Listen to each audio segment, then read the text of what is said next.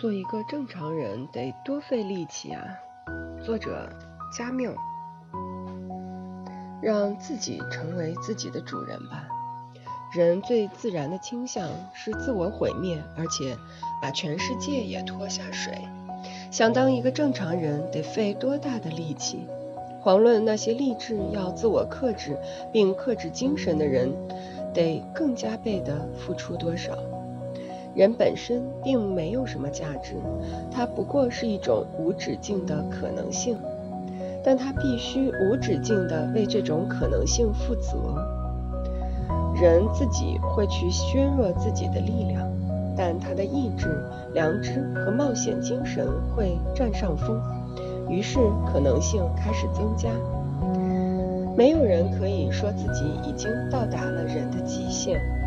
过去这五年让我学会了这些：从野兽到殉道者，从恶灵到无望的牺牲，每一个见证都令人惊心动魄。人最大的可能性，它最终的美德，需由我们每个人在各自身上去探索。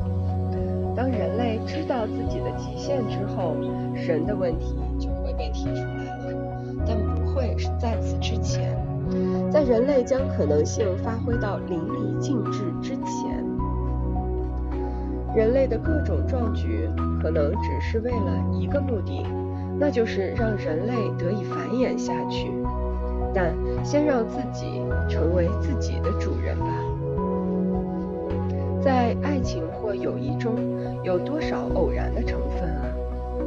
这个世界之所以变得清晰而且可以，我们自己和他的互动模式，尤其是那种让我们和他人得以连结的人际关系，总是可以帮助我们往前走。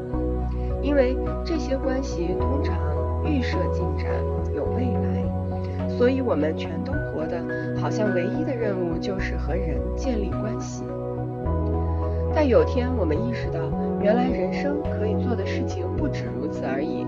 尤其是当我们了解到，原来我们和这些人的关系都是我们的意愿在维持。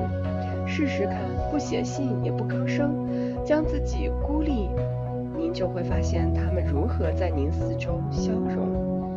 而且大部分的关系都是背对着我们的，但非出于恶意，而是漠然。至于剩下的那些，也总是一副注意力随时会被吸引走的样子。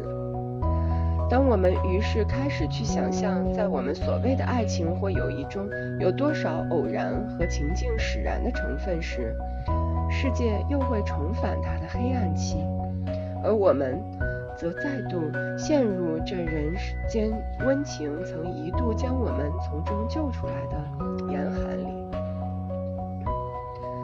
永远不要放弃，他无论如何一定要得到幸福，不厌其烦地追寻。虽然说我们的内心不是不能容下任何一丝的忧郁，但是有一种是一定要去除的，就是这种凡事皆难皆宿命的倾向。和朋友在一起很快乐，和这个世界也没有冲突，遵循一条必死的道路去获取幸福。您面对的死亡的时候一定会发抖，是的，但我就可以完满的完成任务，那就是活着。不接受世俗的做法和上班时间，不放弃，永远不要放弃，永远坚持更多，即使在上班时间内也要保持清醒，向往那种一旦我们独自面对这个世界。就会深陷其中的赤裸状态，但最重要的是要存在，就别去寻求显现。当对幸福的憧憬过于急切，那痛苦就在人的心灵深处升起。